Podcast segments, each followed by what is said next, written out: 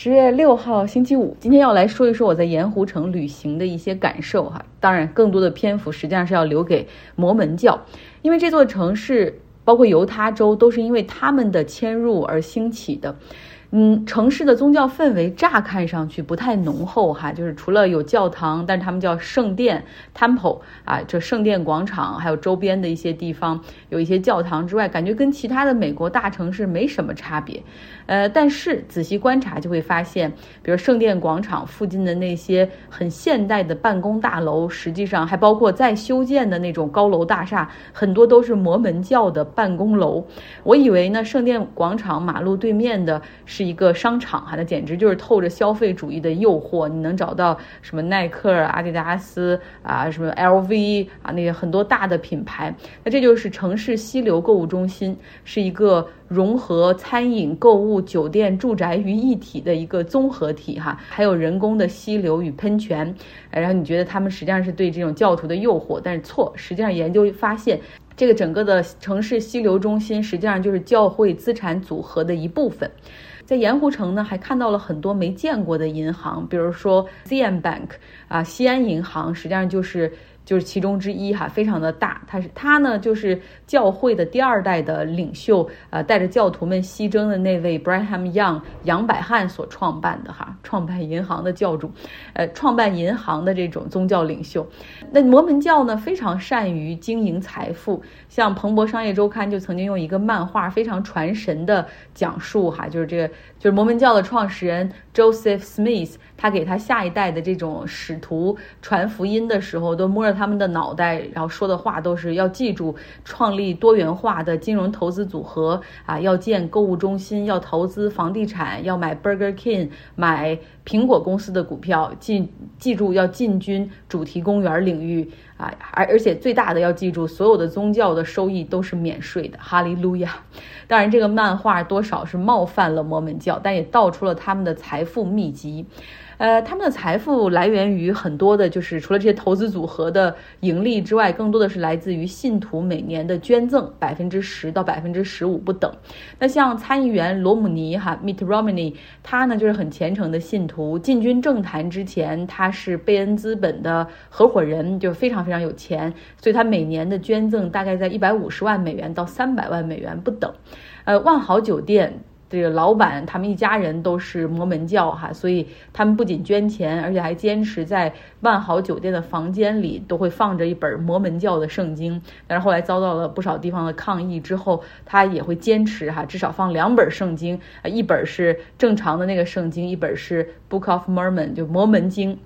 那这些捐赠的人的钱呢，最终会汇到教会的投资基金里面。那这个投资基金，你可以把它想象成。呃，摩门教的嗯主权基金吧，就是它很长一段时间，因为它是这种宗教的呃主权基金，教会的主权基金哈，所以它可以不对外披露。结果后来被美国 SEC 证券交易委员会罚了一笔五百万哈，就说不行，因为你现在是一个相当于是一个正常投资基金的水平，你必须要披露啊。所以从现在开始慢慢开始披露了哈，大家发现哇，他们很会挑股票，像苹果、微软、谷歌、亚马逊、英伟达、埃克森美孚哈这。这些公司都是他们的重仓股，然后另外呢，他们非常的这种有投资组合的远见，大量的购入土地、房地产，不仅在美国国内，还在英国、巴西、澳大利亚、阿根廷等地啊买土地、买农场哈，因为他们担心有一天世界末日到了，那有了农场，有了这种牧场之后，可能他们的人也有地方去，还有吃的。呃，此外，他们还有自己的银行、金融机构、出版集团、媒体等等，他们的收益能够不断的偏。他们的资金规模不断的变大，除了他们投资组合很专业之外，更重要的一个原因就是免税哈。美国的这种宗教的这种收益实际上是免税的，那这也是摩门教经常被质疑的一点哈，就是他们赚的太多，但支出太少啊。他们每年最大头的支出就是会宣布在全球的某些城市哈新建一些 temple，就是新建一些他们的圣殿。啊，那个是算比较大的支出，像每年他们会在呃盐湖城开这个全球摩门教大会，那到时候他们这个信徒的代表就会来到盐湖城来开会哈，然后这中间最重要的一议题就是听取到底有哪些城市有幸获得资金来兴建 temple 圣殿。那还有一部分钱就是捐给教育了，比如说杨百翰大学，就是他们第二代会长的这个名字冠名的这个大学，还包括州立大学哈，就是都有很多的这种奖学金，然后支持各种各样的传教事业等等。说到传教，叫 mission 哈，然后在机场里面，不仅是在盐湖城的机场，实际上在。很多机场，如果你看到有一大家子人举着牌子，然后欢迎什么 Mission Back Home，就等着接那种比较年轻的孩子，我敢说哈，十有八九大概都是摩门教的孩子，完成了两年的传教，返回老家。虽然外出传教并不是一个强制性的东西，但是好像为神、为宗教奉献两年哈，是很多孩子都愿意去的。走在街上，你看到。像高中生样子的孩子哈，然后在街头卖艺弹唱，他们面前那个牌子上面都写的是 Raise money for mission，为他们去传教哈筹款。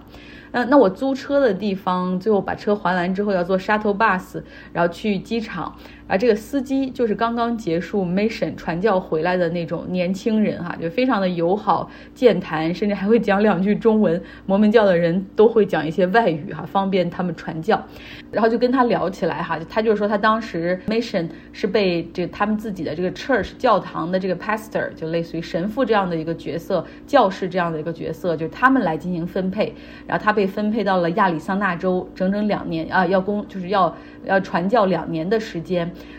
啊，他们的这个教堂在当地已经建立了一些基础的网点，所以他就是很有计划的哈。他们在比如 Phoenix 待五个月，Tucson 待五几个月哈，这两年里面换了几个城市，很充实。虽然说犹他州距离亚利桑那州很近，但是两年里他也没有回家，也没有家人去看他哈，因为 mission。就出去传教哈，这个 missionary 什么的，就是一项一生中需要完成的任务哈。这两年里面没有休息日，也没有假期，没有有节假日，就是不停的在传教。他在亚利桑那州还学会了西班牙语。然后我问他说：“就你就是是不是需要，比如报个志愿？然后你说你想被分配到哪里哈？”他说：“不是，嗯，因为他们不要表达，就要听神的旨意，哪里需要他他就去哪儿。啊，通常呢，这个 church 的 pastor 呃会指定哈两人一组，他们叫。” companion 啊，这两个人呢会被组成一个组合哈，要到同一个地方去同吃同住同传教哈，就互相照顾彼此。然后其实摩门教的这些传教的年轻人还是很容易识别的，他们都穿着正装，比如说白衬衫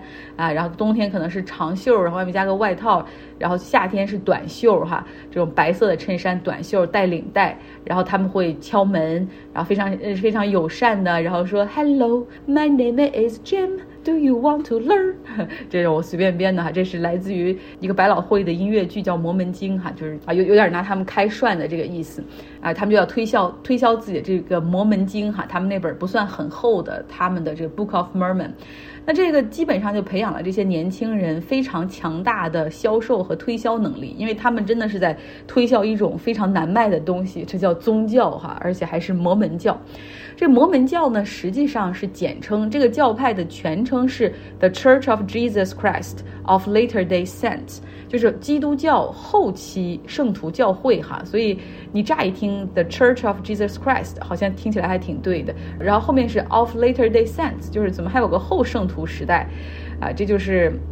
他们的这个教会的一个合理性所在哈，就是认为说实际上。这个从基督那十二个圣徒结束之后，哈，这个呃，这个后面中间很多年里面啊，这个基督教的这个世界实际上都是乱七八糟的，呃，直到在美国的这个 Joseph Smith 他受到神启之后，哈，才又出现了这个后圣徒时代，所以他们这个教会就担负着啊，这个要把基督教重新在这个世界上发扬光大的呃这样的一个任务。那这个教派从创立至今才有两百年的时间哈，这个刚才说了，这个教派的创始人是一九零六年出生在美国东部的 Joseph Smith，他说的自己受到了神启哈，然后还有天使指引他找到了什么金金叶书啊，上帝告诉他说这个教会就是基督教在地球进行复兴的一个转折点。哎，所以你看他这个说的这些东西，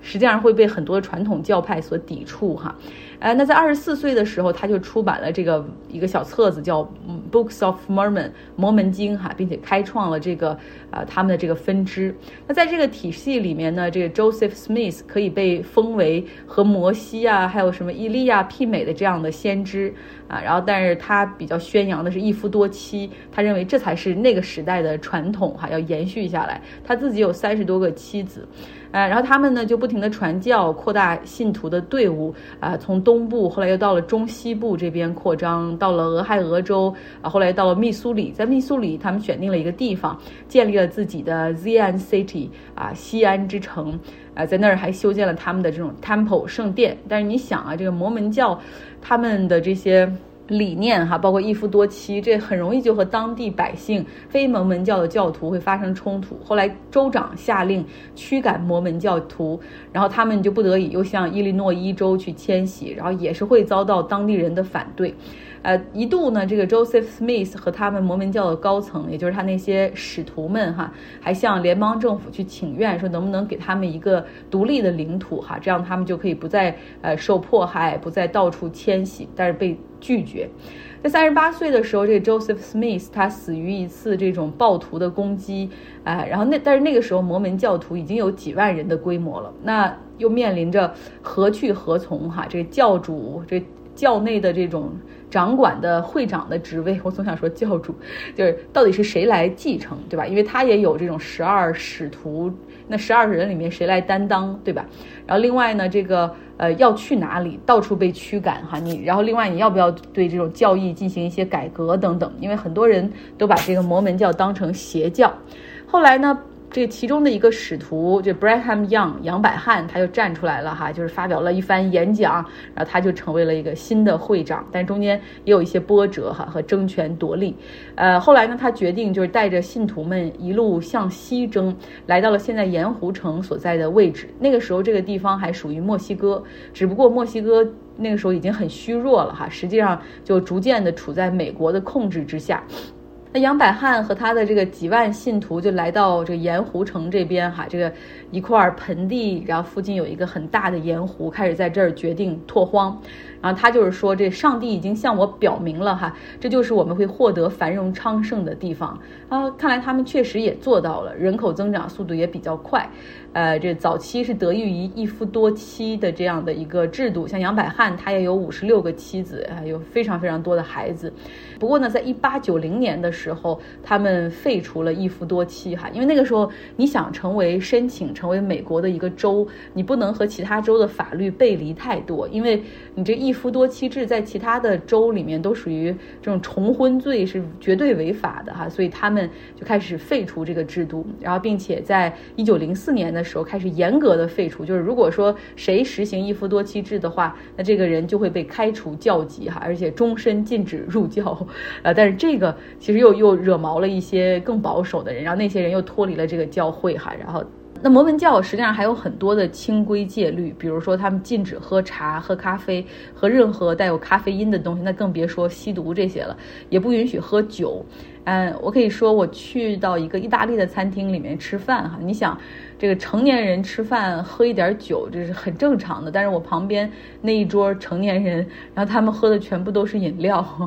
然后也不会喝咖啡这些，呃，所以真的是蛮严格的，然后大家也是很遵守的。然后这个摩门教还禁止婚前性行为，呃，所以他们很多人就结婚很早哈，然后结婚之后就会多生多育。呃，然后这个宗教呢还讲究要穿衣很得体，我从来没有见过一个城市里面有那么多人穿西装，然后穿衬衫，而且还打领带，尤其是在这个 Temple Square 圣殿广场周围，然后女性穿的裙子也基本上都要盖过膝盖的，这样的裙子对他们来说才算得体哈。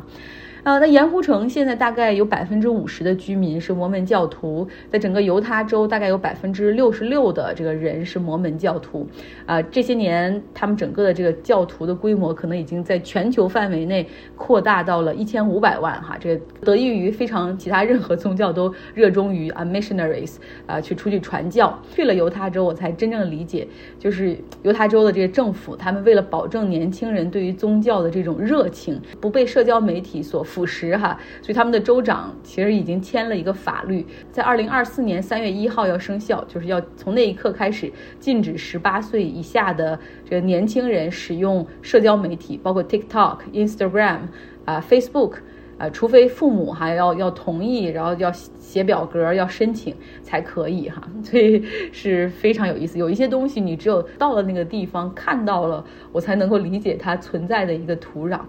呃，在那儿的时候确实有这种感觉，就是那儿的年轻人，尤其是这种信摩门教徒的年轻人，就很比较看起来就真的是比较单纯，然后他们对于那种神的信仰哈，对于宗教的那种奉献的热情。那有时候你再回头看其他的这种年轻人，就好像就信社交媒体，然后就一天捧着手机，就看起来还挺颓废的哈，或者是社交媒体已经成瘾，也很让人担心。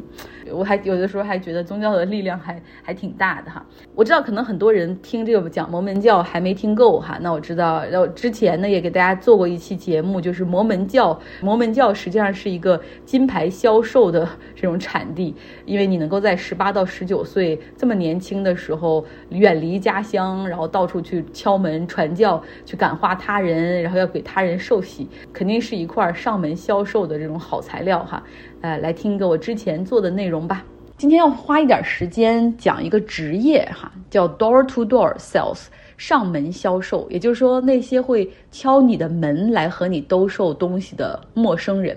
你肯定在想，天哪，都二十一世纪了，有电商的 B to C、C to C 都这么发达，嗯，那 D to D。Door to door 啊，这种 D to D 的敲门还有市场吗？至少在美国，他们还活得挺好呢。据说这个行业顶尖的销售年收入一百万美元不成问题，普普通通的一年也能赚上个十五万美元，其实相当不错了。不可否认的是，这是一份很难的工作，因为要不停的敲门，不停的遭到拒绝。据说可能平均敲一百个门，然后能卖出两个东西，其实就很不错了哈。我们感觉这份工作重复性很强，而且肯。定经常性的伴随着沮丧，还有非常无聊的这种状态。但实际上，呃，这些销售都是非常有激情和策略的。假如说门上写着谢绝推销，那这些销售会认为说，在这儿住的人实际上是对销售没有任何抵抗力哈，就完全这是一个 welcome sign，可以敲门。大部分的时候，我们打开门发现是销售，就会搞到。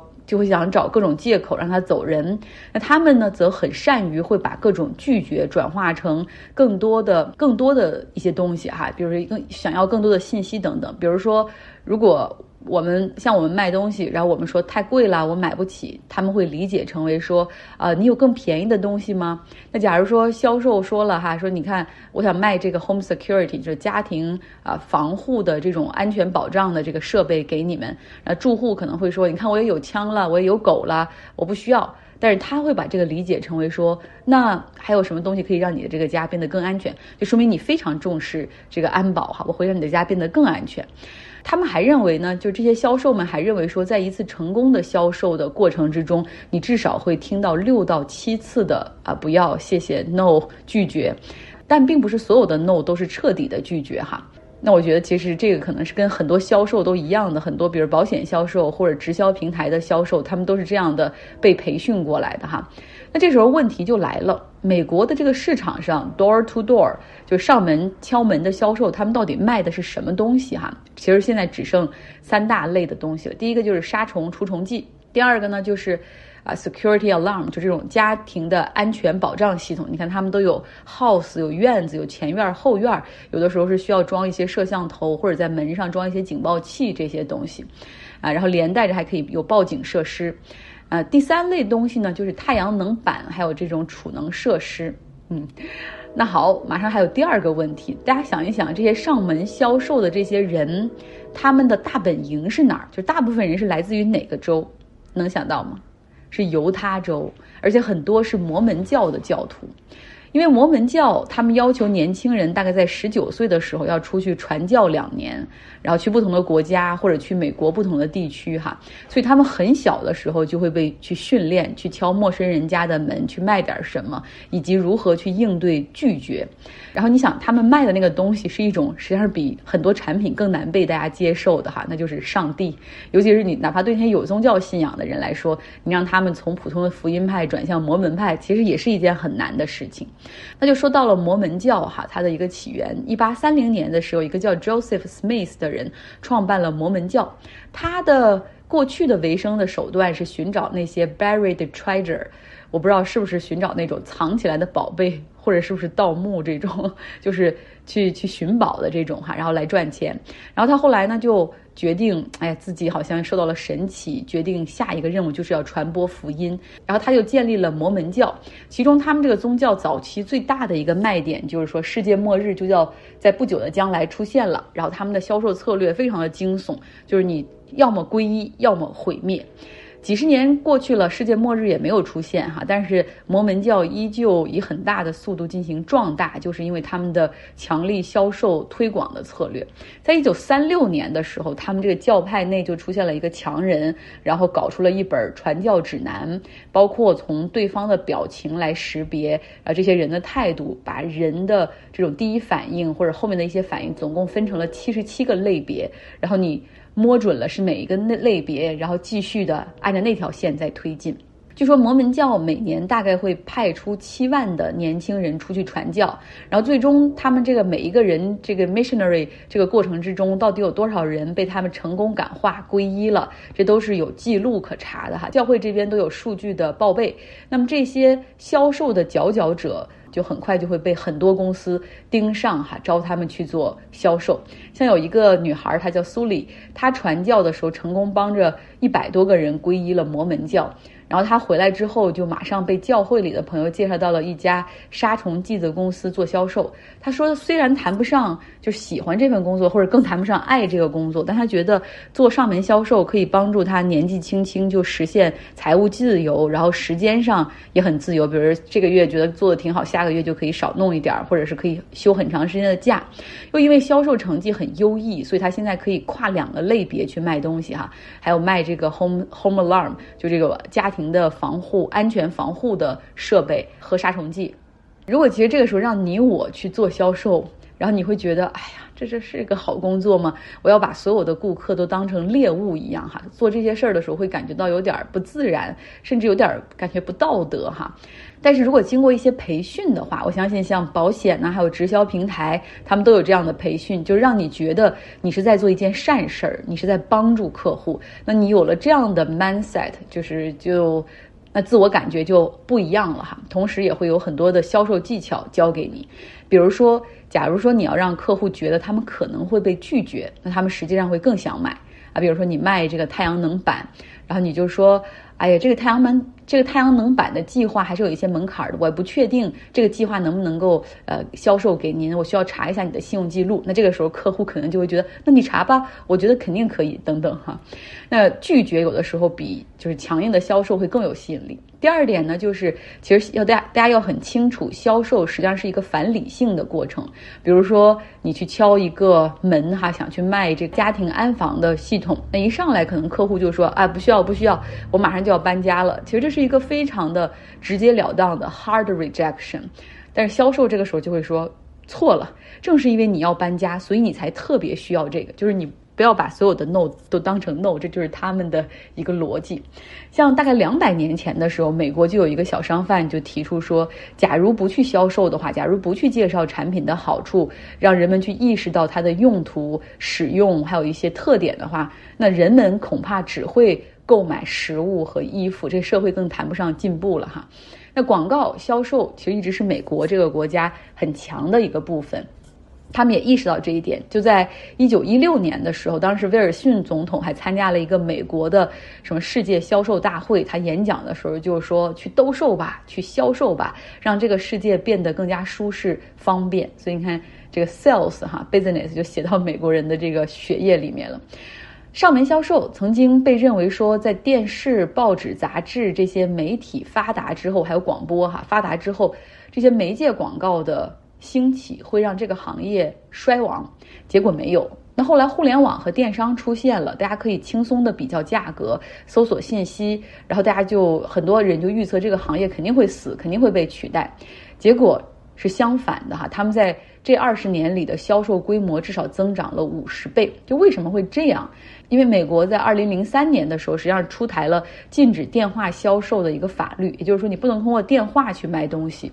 那第二点呢，就是我们知道销售其实很大的情况下是依靠着信息不对称。那最佳制造信息不对称的办法就是出其不备。网络销售实际上是客户掌握更多信息，他们可以进行寻找、比对、看点评。但是你想，忽然有个人站在你家门口敲门，你肯定没有所有的答案，对吧？也不会有时间进行搜索的。上门销售，他们的收入还是挺不错的哈。像卖杀虫剂这种是最快的，也是最容易的，八到十分钟一般就可以完成一单销售。每天如果能够卖出一百瓶的话，就就差不多能够赚到六千块钱。那假如说卖的是房顶上用的太阳能板的解决方案的话，这个是比较费时的，通常你至少要登门两次才能够卖出去哈，然后差不多要花一个半小时左右。但是呢，这个行业利润率就比较高，听说一个中等水平的太阳能销售的年收入大概都是二十万美元左右。但是这个产品也比较复杂，你除了要讲清楚太阳能板的这个原理啊，什么价格成本呐，产品特性啊，然后当地的电价呀，政府的补贴呀，还有金融方案，而且你要清楚你的这个用户的画像，因为你想，你大概要聊一个一个小时到一个半小时左右。说到用户画像。就是其实他们这个行业会把顾客分成四类人哈，大家听听你是哪一类的？首先是公牛型的人格，就通常觉得自己懂得也很多哈，然后跟销售之间一定是一个势均力敌的。这个时候如果作为销售你一直灌输给他的话，他可能会失去兴趣，反而会招致反感。第二个类型呢是猫头鹰类型的人格，就往往比较警惕哈，然后是比较经济型的。喜欢全方位的去了解，然后优中选优，这个就是销售其实最不喜欢看到的一类人，因为就是非常的慢，然后最后买了其实也是觉得很 reluctant。就是不太情愿的购买。纽约客这篇文章里面还特意提出说，这一类人通常是如果按种族来看的话，是犹太人和亚裔都有点偏猫头鹰的人格。我也笑死了，也挺准的。然后绵羊型的人格哈，就是说这一类人没什么主见，就是需要你告诉他们怎么做，或者是他们需要问自己的配偶或者父母啊怎么做，啊或者朋友怎么做。最后一类人呢是老虎型的人格，这一类人比较喜欢炫耀。然后通常都有不错的车，然后喜欢红色哈，尤其是喜欢红色的车。他们有好车的话，车库门一般也不愿意关，然后就会让大家路过可以看到，就是他的这个车。那这个把这些人格摸清楚之后，再对症下药，那这些销售的这种成功概率又会高一些。好了，这就是今天的节目哈。希望听了这些哈，一个是我们可以去 counter sales，就可以去反一些销售策略。当然，有人希望在这个销售行业里面去精益求精的话，其实你发现有很多的策略也是挺管用的哈。话说，其实我也是一个销售，我是 business development，其实也是在卖东西哈。但是我觉得很难把自己变成这种非常有强大内心和激情、热情的，可以得到一百个 no，为了去争取一个 yes 的销售。好了，这就是今天的节目，希望你有个愉快的周五。